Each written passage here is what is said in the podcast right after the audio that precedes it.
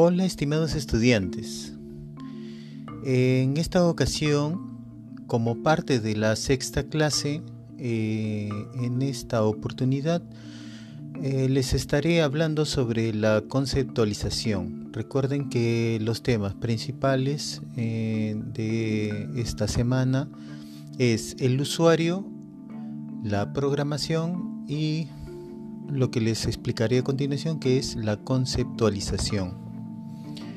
Bien, em, en esto uno de los grandes este, problemas es eh, cómo yo empiezo un proyecto de arquitectura. Y eh, en, este, en esta disyuntiva, eh, nosotros nos ponemos a pensar cómo es que piensa un arquitecto para poder comenzar em, lo que es un diseño. Entonces, em, primero, eh, el arquitecto, el diseñador, eh, se basa, todo se basa a partir de un concepto arquitectónico para poder comenzar el diseño, por decirles, de una vivienda. Entonces, eh, pero este concepto qué es? el concepto arquitectónico vendría a ser em, el arma de todo buen arquitecto. Diseñar una vivienda mm, a partir de un concepto claro, una idea generatriz o idea rectora es la clave para poder lograr una buena arquitectura. Bueno, entonces, seguro que nos hemos puesto eh, a pensar eh, cómo, es que parte de eso nace de la nada. Eh, los arquitectos nacieron con, esa cualidad para poder diseñar proyectos ya sea de menor o mayor cuantía y tenemos ideas pues de que de repente mm, eh, puede ser difícil eh, adentrarnos en la parte conceptual. Pues em, en sí eh, todo esto tiene que estar bien hilado. Todo tiene que estar bien concatenado. No es algo que a uno se le ocurra de la nada. Entonces nosotros debemos de eh, tener unos ciertos pasos para poder eh, lograr que nuestro diseño cause un impacto, para que nuestro diseño tenga una buena llegada eh, para los usuarios, porque es parte del tema de, mm, de la clase de, de la semana 6. Entonces, eh, dentro de esto, eh, ustedes eh, comenzamos con una, una transmisión de, de información, ¿no? una información en la cual nos va a ayudar en el proceso del diseño. Esto se trata como si fuese un diálogo. Un diálogo eh, no tan solo contigo mismo en tu mente, eh, sino también con los demás. Y este diálogo comienza con la problemática, es decir, ¿por qué es que se quiere este proyecto? ¿Para quién? ¿Quién es el usuario? ¿Qué, necesidades tiene este, esta persona o las personas que van a vivir o van a utilizar estos momentos? Eh, esos espacios en los cuales nosotros vamos a diseñar. Eh, estos son conceptos en los cuales le estoy explicando en forma general. Entonces, em, cuando nosotros tenemos este eh, captación de, centrarnos en la idea problemática, uno de los primeros puntos es la ubicación.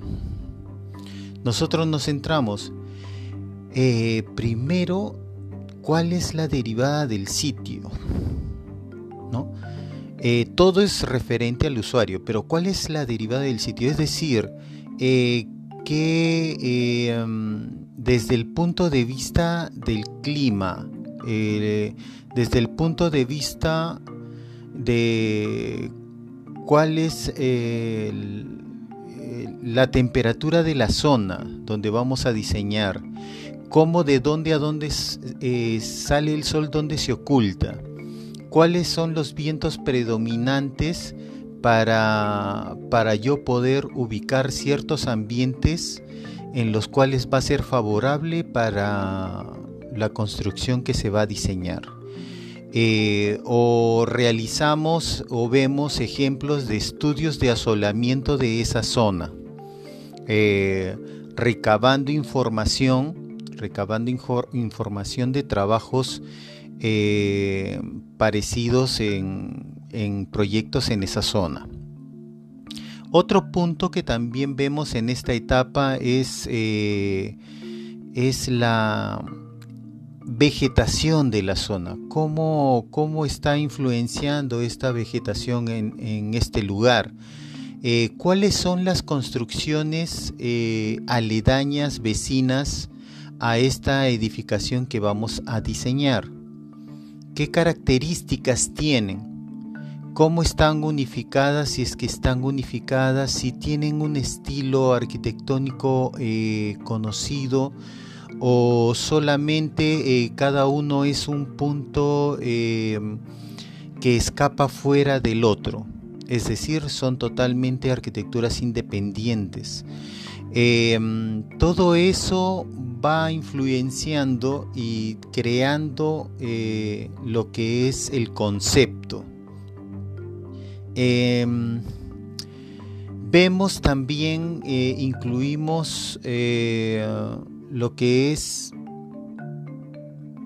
la mejora histórica del lugar. Cómo era el antes, cómo es el ahora y el después lo vemos en el concepto.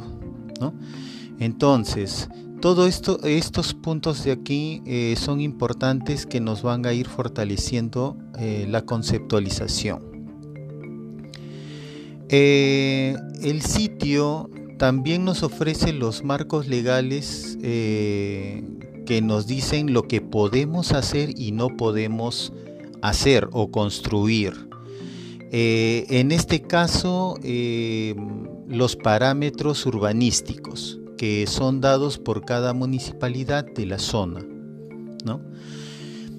¿Qué otra cosa podemos observar? el usuario el usuario, el cliente eh, que le llaman otros, es el, em, el segundo tipo de información que nos llegará desde el mismo cliente.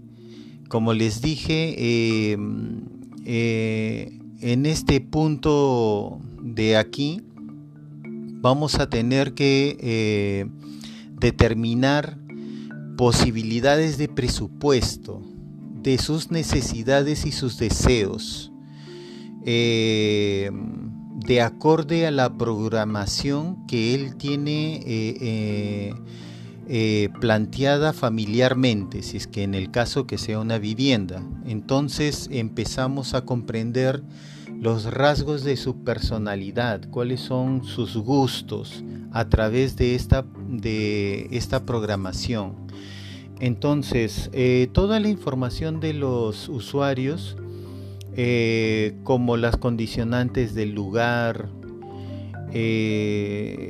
también este, el, lugar, cuál es, cuál es lo que le rodea, qué otros arquitectos han desarrollado mm, viviendas a su alrededor. Todo esto se va unificando y va generándose lo que se dice un programa, un programa de estudio de la zona. En, este, en este programa de necesidades eh, y relaciones eh, en las cuales nosotros vemos si la persona quiere un garaje, un aparcamiento, lo que se llama, eh, desea un jardín interior, sala, comedor, como lo desea, si desea una oficina, cuántos baños, dormitorios, ¿no? Todo esto está relacionado con la programación, lo cual se ha visto en un punto anterior, ¿no? O en el tema en la clase. Entonces, eh, todo esto eh, está relacionado a necesidades eh, del usuario, ¿no? Del usuario. Si esto va a estar contenido en una, en una edificación de una casa va a ser solamente de una casa o va a estar contenido en un departamento donde va a estar compartido con otros. Eh, eh, todos esos puntos. Después em, vemos la tipología.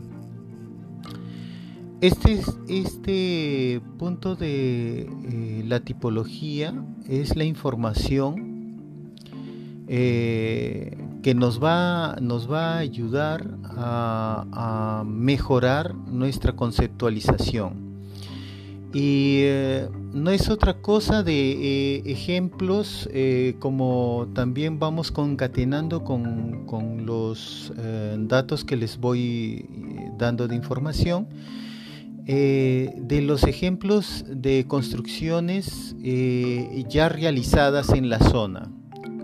Otros cómo han construido, qué problemáticas hay en la zona, si de repente podría observar de que eh, es una zona demasiado este, leve, sísmica o altamente sísmica, eh, si es que el terreno es estable, no es estable, por qué se presentan de repente rajaduras en otras viviendas de que se han diseñado estas eh, edificaciones existentes, entonces como que hago un sondeo, ¿dónde debo de fortalecer más de repente estructuralmente la vivienda? Por cuestiones de ubicación en zona eh, de un cierto riesgo, ¿no? Esto también me va a ayudar en todo este proceso eh, creativo, ¿no? Para la solución del diseño, la conceptualización propiamente dicha. Bien, y para terminar les voy a dar eh, estos tips importantes eh, que son eh, para poder generar nuestro concepto.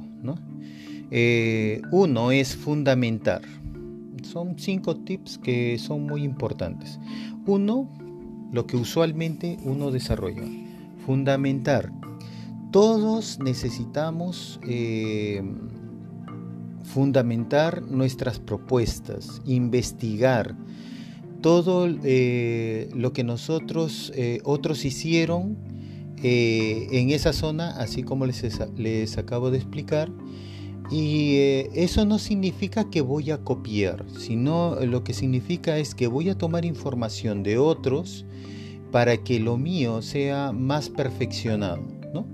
Eh, mejorar, siempre eh, el, arquitecto, diseñador, siempre va a mejorar, nunca va, va a quedar en un punto eh, constante, estable, no, siempre va a estar en movimiento, siempre va a mejorar algo. El segundo tip que te doy es escribe. Escribe palabras que te vengan a la mente, sobre todo después de haber estudiado todo lo que el usuario te ha informado, eh, cómo viven, su estado, su programación que ellos desean en su corazón para que salga una vivienda adecuada, pues todo eso en palabras tú eh, vas eh, capturando esas palabras y vas desarrollando y formando tus propios criterios e ideas. Estos van a venir como fluyendo a tu mente. Les digo todo como todo buen arquitecto desarrolla. La siguiente, el siguiente tip es bosqueja, es decir, boceta, eh, grafica. no hay una persona que dibuje mal, sino que ni que un proyecto sea malo o bueno o mal conceptualizado, no, sino que eh, debemos de ponerle énfasis de que al momento de bosquejar estoy expresando lo que estoy sintiendo, lo que estoy eh, meditando, pensando, ideando. Y eso me va a ayudar a plasmar mejor eh, los espacios que necesito. Eh, tanto viendo la programación en la cual se ven ya las áreas más o menos propiamente dichas, áreas mínimas, cuanto quisiera más. Entonces, eh, de acorde a eso ya le voy dando yo un, eh, bosquejo de eh, posibilidad de espacios. en, este, en esa etapa sería bueno de que grafiques todo lo que puedas. grafica los espacios, ubicaciones de las casas de acorde eh, de acorde al asolamiento, donde es más propicio poner los ambientes de los, los dormitorios, donde es más propicio poner la cocina, la sala, el comedor. Otro es este contribuye, contribuye eh, a través eh,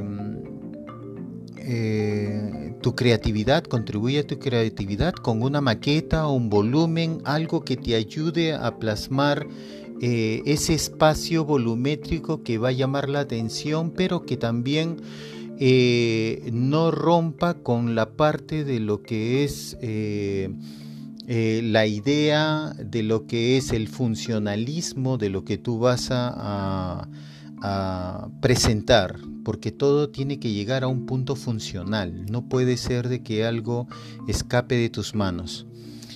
Eh, por último, observa, observa ah, mucho eh, en el sentido de que sal, paséate, paséate por ese lugar donde vas a diseñar eh, visualiza el entorno, date un aire, date una pausa, eh, de repente, eh, después de ello, visualiza otros proyectos, alguien que está diseñando también, con tus compañeros o con algún eh, amigo de trabajo.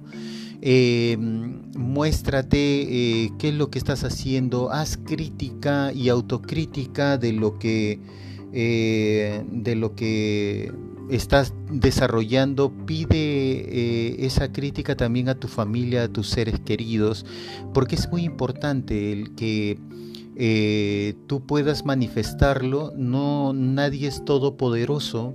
Eh, siempre estamos dispuestos a un buen cambio y a, ser pues oídos a de repente la manifestación de otras personas y se va conceptualizando todo tu proyecto y vas a tener eh, un buen diseño.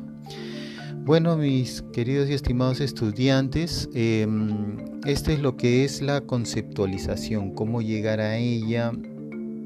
Estos puntos son importantes para que tú tengas referencia para tus futuros diseños. Espero que les haya sido de bastante ayuda.